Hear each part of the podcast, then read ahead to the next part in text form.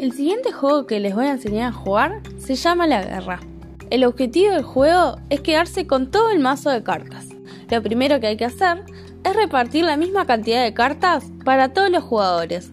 Y cada jugador tiene que poner su mazo boca abajo arriba de la mesa sin ver las cartas. Los jugadores tendrán que dar vuelta a la primera carta de su mazo a la misma vez.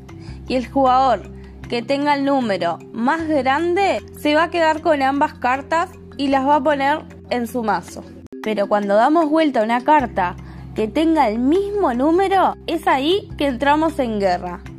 En ese momento lo que tenemos que hacer es colocar una carta boca abajo y otra boca arriba.